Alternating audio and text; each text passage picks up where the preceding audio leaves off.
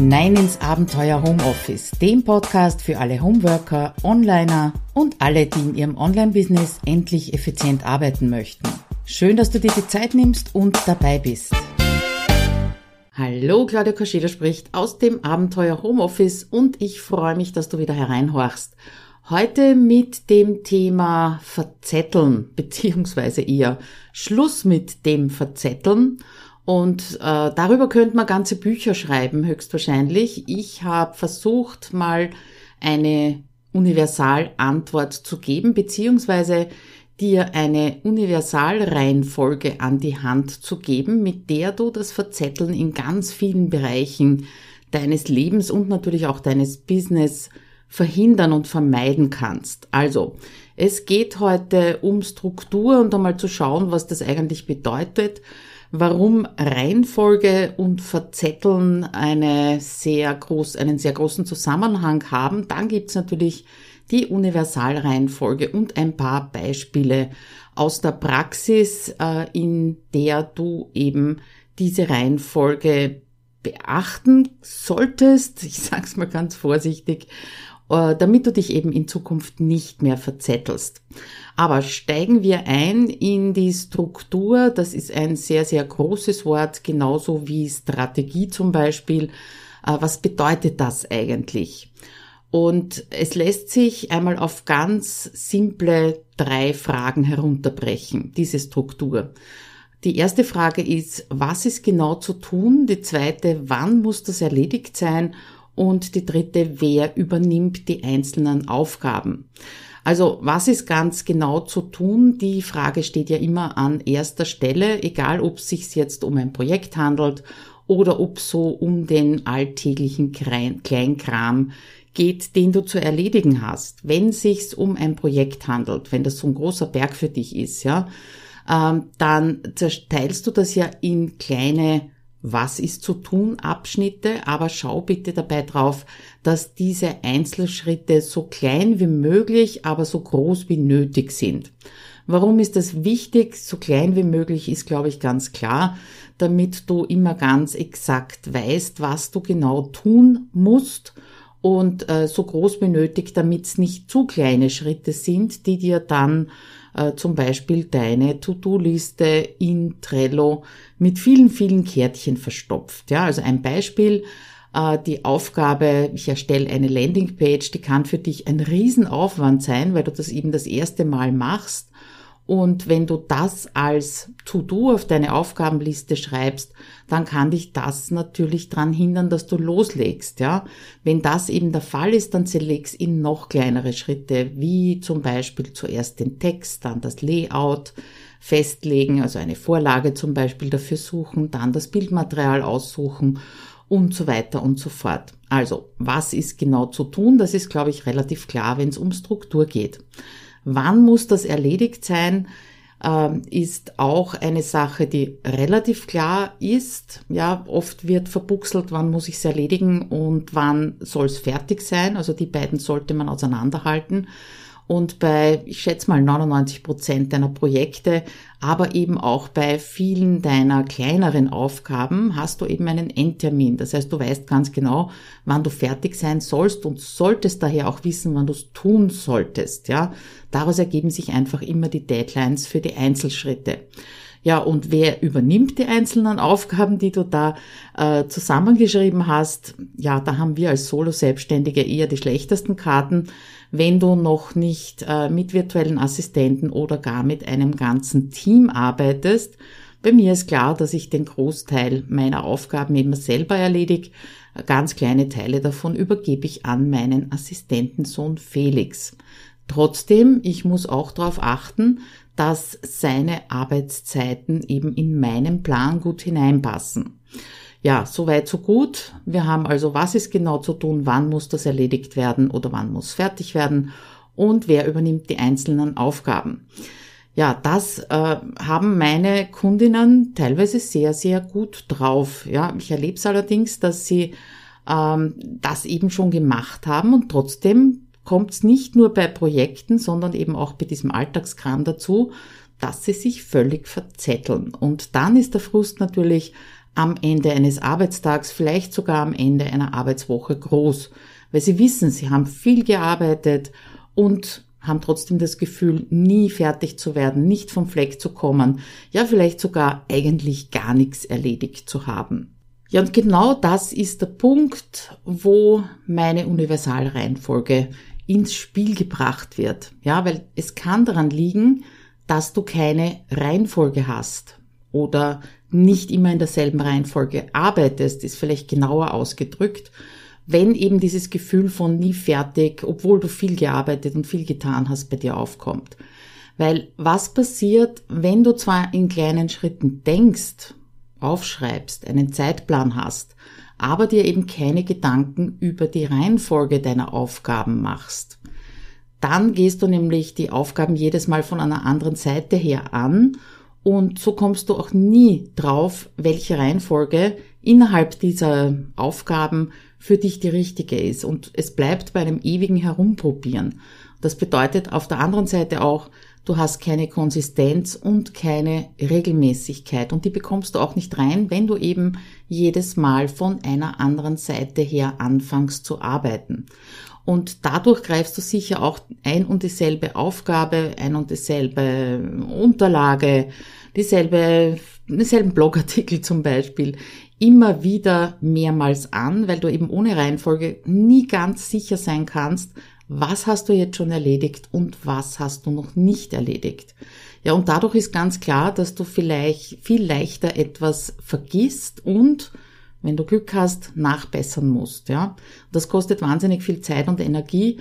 Und wenn du eben kein Glück hast, dann kannst du gar nicht nachbessern. Es gibt einfach gewisse Dinge, die du nicht verändern kannst. Ich denke da nur zum Beispiel an YouTube-Videos. Die kannst du nicht durch ein neues Video ersetzen. Und wenn du da die Optimierung nicht immer in der gleichen Reihenfolge machst, ja, dann kann ich dir aus eigener Erfahrung sagen, kann man ganz leicht etwas vergessen. Das bringt mich also zum nicht mehr verzetteln mit der Universalreihenfolge. Woraus besteht die denn jetzt? Und die kannst du eben in ganz vielen Bereichen von deinem Business anwenden. Drei Beispiele möchte ich dir dann im Anschluss äh, erzählen, wo du das eben anwenden kannst. Aber zuerst schauen wir uns diese drei Schritte an. Schritt Nummer eins, sammeln. Und es ist ganz egal in diesem Fall, ob du ein Projekt in Einzelschritte zerlegst oder deine Alltagsaufgaben eben in deinem To-Do-Listensystem festhältst. Zuerst sammelst du alles, was zu tun ist, ohne über eine Reihenfolge nachzudenken. Das ist nämlich dann der zweite Schritt und diese ersten beiden Schritte solltest, Schritte solltest du bitte nicht vermischen und nicht verbuchseln. Also zweiter Schritt ist sortieren. Reihenfolge festlegen. Ja, wenn du diese Sammlung beieinander hast, dann bringst du die eben in die richtige Reihenfolge. Was muss zuerst passieren? Und vor allem, welche Aufgabe erfordert vielleicht, dass vorher irgendwas anderes passiert? Und daraus ergibt sich dann auch automatisch, dass du Prioritäten festlegst und immer weißt, was ist dein nächster Schritt, um schneller und mit weniger Energieaufwand ans Ziel zu kommen. Ja, dritter Schritt ist, glaube ich, logisch, tun. Nichts anderes. Wenn du eben zuerst gesammelt hast, dann erst sortiert hast, dann kommt es eigentlich nur mehr unter Anführungszeichen aufs Tun an. So, und jetzt machen wir Schluss mit der blanken Theorie. Schauen wir uns diese Universalreihenfolge Sammeln, Sortieren und Tun in drei Praxisbeispielen an. Erstes Beispiel, deine Buchhaltung. Was bedeutet das jetzt speziell dafür? Das Sammeln ist, glaube ich, klar. Äh, du sammelst ja deine Belege, nehme ich an. Wobei oft werden die Belege nicht regelmäßig gesammelt, das erlebe ich halt auch immer wieder. Äh, und vor allem nicht an einem Ort gesammelt, sondern an fünf unterschiedlichen. Also wenn ich eine Rechnung geschickt bekomme per E-Mail, dann wird sie entweder gleich ausgedruckt und bleibt im äh, Drucker liegen oder wenn ich zu früh anfange zu arbeiten und meinen Mann nicht aufwecken möchte, dann wird sie in einem Ordner auf meinem Desktop gespeichert und der heißt einfach drucken. Da sammle ich alles drinnen, was ich ausdrucken möchte. Wenn ich dann am Freitag oder am Wochenende manchmal auch meine Buchhaltung mache, dann drucke ich alles, was sich eben dort im Laufe der Woche gesammelt hat, auf einmal aus und dadurch sind sie eben alles, was ausgedruckt gehört, Ausgangsrechnungen, Eingangsrechnungen und so weiter an einem Platz gesammelt. Ja, und dann, nächster Schritt, beim Sortieren geht's eben um die Reihenfolge. Also ich druck zuerst aus, beziehungsweise äh, druck aus, wenn das Sammeln eben erledigt ist. Dann wäre es vielleicht schlau zu schauen, welche der Belege werden auf deinem Kontoauszug, also von der Bank auftauchen und welche werden eher in der Kreditkartenabrechnung zu finden sein. Ich habe also PayPal mit Kreditkarte verbunden, dass eben da alles auf einmal äh, dort abgebucht wird. Ja, und dann sortieren, nächster Schritt äh, nach Datum sortieren, dann findest du es auch wesentlich leichter auf deinen Auszügen und erst nachdem du es nach Datum sortiert hast, dann nimmst du deine Kontoauszüge zur Hand und überprüfst die Zahlungseingänge und Zahlungsausgänge. Und ganz zum Schluss äh, tragst du dann alles entweder in eine Tabelle ein, so wie ich das mache, oder eben in deinem Buchhaltungsprogramm.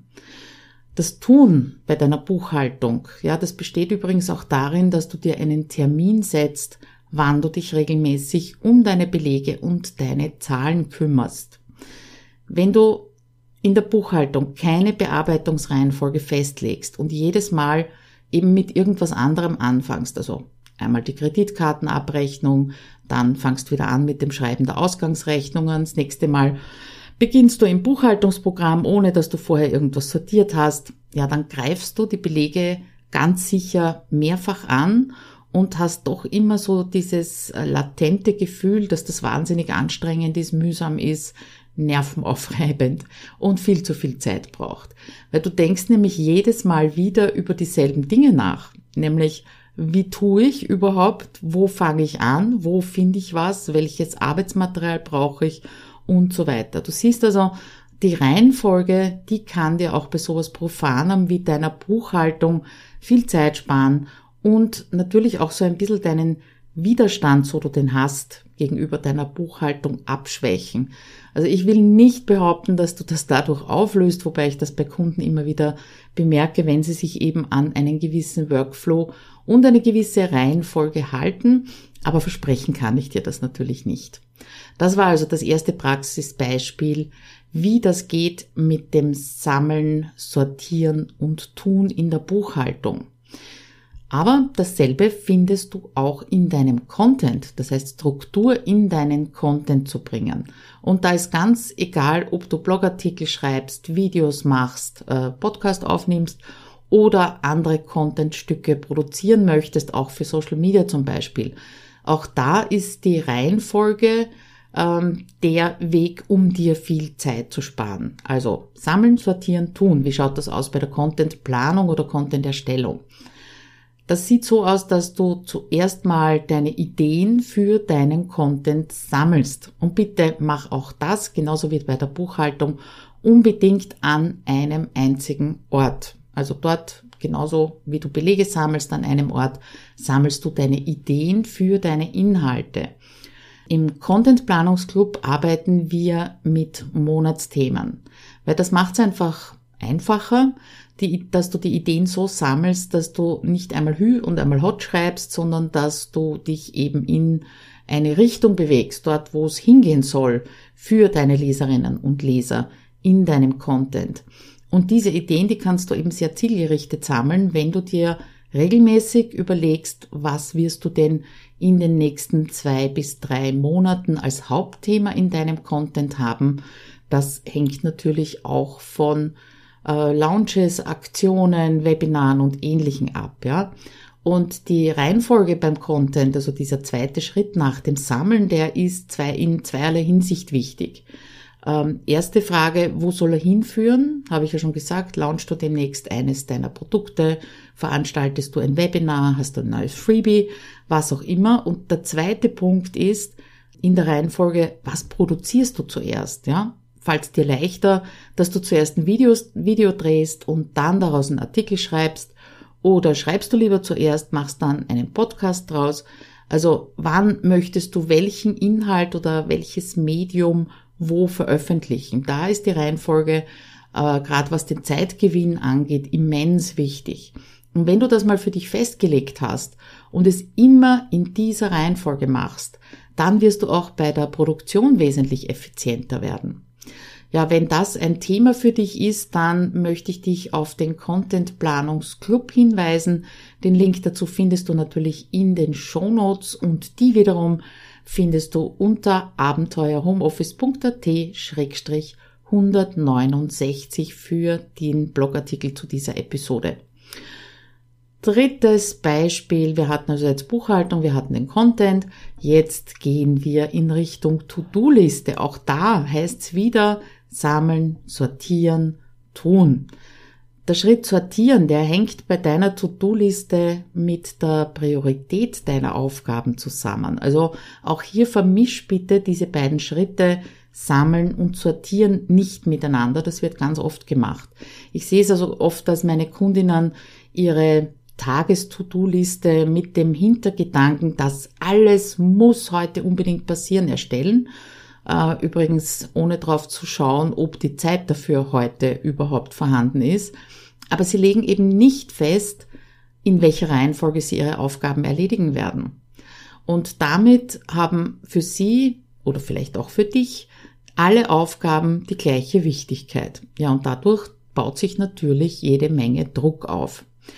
Wenn du aber zuerst so mit der Intention sammelst, also rein theoretisch könnte ich heute dies und das tun oder sollte ich dies und das tun und dann erst im zweiten Schritt eben äh, die Reihenfolge festlegst, dann wird dir wesentlich schneller klar werden, was alles nicht passieren wird. Ja, weil am Ende der langen Liste werden dann ein paar Aufgaben herumkugeln, die eben nicht heute und vielleicht sogar gar nicht erledigt werden sollen oder müssen. Und das ist absolut gut so. Du weißt ja, ich sage immer wieder, streich die Hälfte deiner To-Do-Liste. Weil dann weißt du auch, was du streichen musst, was nämlich da unten herumkugelt. Und bitte verschieb nicht immer diese Überbleibsel von einem Tag auf den nächsten. Was passiert dadurch? Du schiebst quasi eine Welle an Aufgaben vor dir her. Die wird natürlich immer größer und dann sitzt du am Ende der Arbeitswoche vor einer elendslangen To-Do-Liste und hast natürlich das Gefühl, dass du gar nichts erledigt hast und keinen Schritt vorangekommen bist. Du siehst also anhand dieser drei Beispiele, äh, dass es viele Möglichkeiten gibt, äh, wenn du mal so diese Blaupause Sammeln, Sortieren und Tun drüber legst über das, was du halt so tust. Und bitte denk dran, das ist ein Prozess, jedes einzelne Mal. Und liebe bitte diesen Prozess der Veränderung, der Verbesserung, der Optimierung. Also das kann ich gar nicht oft genug sagen. Und es ist ganz egal, um welche Struktur es geht, um äh, Reihenfolge, nenn's Workflow, ganz egal wie du es nennst. Aber fang bitte nur mit einem Bereich an, eben so eine Struktur, so eine Reihenfolge aufzubauen und feile dann so lange dran, bis es für dich passt. Es hat überhaupt keinen Sinn, wenn du das jetzt an fünf Ecken gleichzeitig versuchst. Äh, nimm dir eines der Themen heraus von mir aus, die ich dir jetzt vorgestellt habe, oder eines der Themen, die dich am allermeisten Zeit kosten, am allermeisten nerven, wo du am wenigsten das Gefühl hast, dass du vorankommst, ja. Mach dir außerdem bitte klar, dass deine Strukturen, deine Reihenfolge sich ständig verändern werden. Äh, ich habe zum Beispiel einen ganz klaren Ablauf in meiner Content-Erstellung gehabt, als ich damals noch jede Woche gebloggt habe und dazu eben eine Podcast-Episode aufgenommen habe. Ja, dann kamen die Live-Videos dazu und natürlich habe ich den äh, Workflow und auch die Content-Planung, sage ich jetzt mal, ändern müssen. Dann habe ich meinen Veröffentlichungsrhythmus verändert auf 14-tägig. Natürlich habe ich da wieder alles anpassen müssen. Sind ja auch die T hoch 3 Videos dazugekommen. Es ist ein neuer Social Media Kanal, Instagram dazugekommen, ja. Aber wenn du einmal ein Gerüst hast, einmal eine Reihenfolge, einen Workflow hast, dann ist es wesentlich leichter, den anzupassen, als bei Null anzufangen. Nimm's also sportlich, schnapp dir einen der Bereiche, setze deine Reihenfolge auf, denk immer dran an dieses Sammeln zuerst und dann erst sortieren, verbuchsel die beiden Dinge nicht und das dritte, das Tun kommt wirklich erst hinten dran, wenn die ersten beiden erledigt sind.